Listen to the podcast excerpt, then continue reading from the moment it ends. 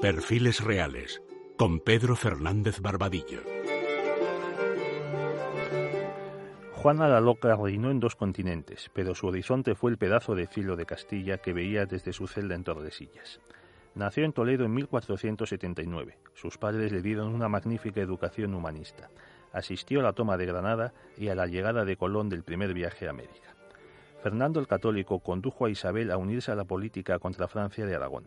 Por ello, casaron a sus hijos Juan y Juana con los hijos de Maximiliano de Austria, heredero del imperio, y a Catalina con el príncipe de Gales. Francia quedaba así cercada. Juana zarpó desde Laredo en 1496 en busca de su prometido, Felipe, duque de Borgoña, desde los cuatro años. Cuando se encontraron ambos, que tenían la misma edad, se atrajeron de tal modo que se casaron inmediatamente. Su primer hijo nació en 1498, Leonor, y en 1500 Carlos, el futuro emperador. Sin embargo, Felipe mantenía aventuras amorosas que enfadaban a la apasionada Juana. Para acabar con las peleas conyugales, Felipe encerró a Juana en sus habitaciones. Pronto empezaban las cárceles para ella.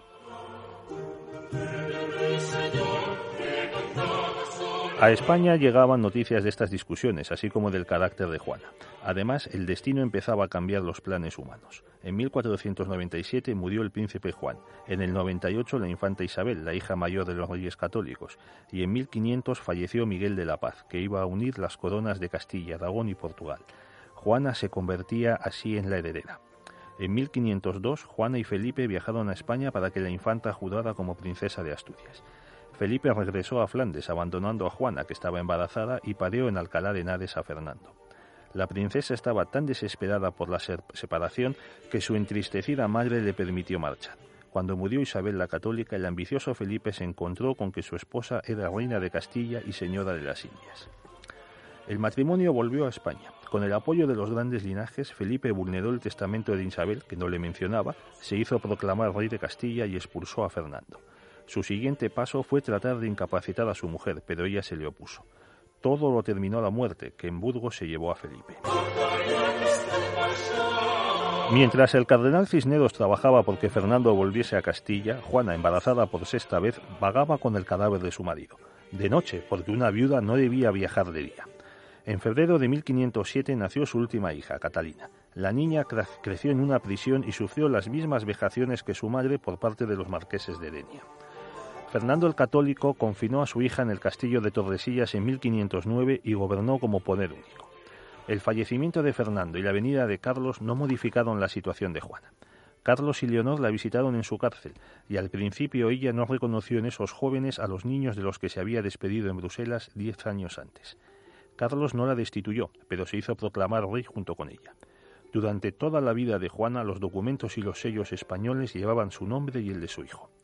Los comuneros trataron de que Juana firmara un documento destituyendo a Carlos, pero ella se negó. Siempre he tenido malas compañías y me han dicho falsedades y mentiras y me han traído en dobladuras. Eh, yo quisiera estar en parte donde pudiera entender eh, las cosas que en mí fuesen. En 1525, Carlos mandó a la infanta Catalina a Portugal para casar con Juan III. La hermana de este, Isabel de Avís, se desposó con Carlos un año después. La locura de Juana, agravada por la ausencia de su hija y la prisión, hizo que rechazase los sacramentos católicos. Un gigantesco gato le amenazaba con devorarla, decía. En sus alucinaciones aparecían sus padres, pero no Felipe, ya olvidado. El jesuita Francisco de Borja le acompañó en sus últimos días. Como otros monarcas envueltos en la locura, fue longeva. Murió en abril de 1555, con más de 75 años de edad.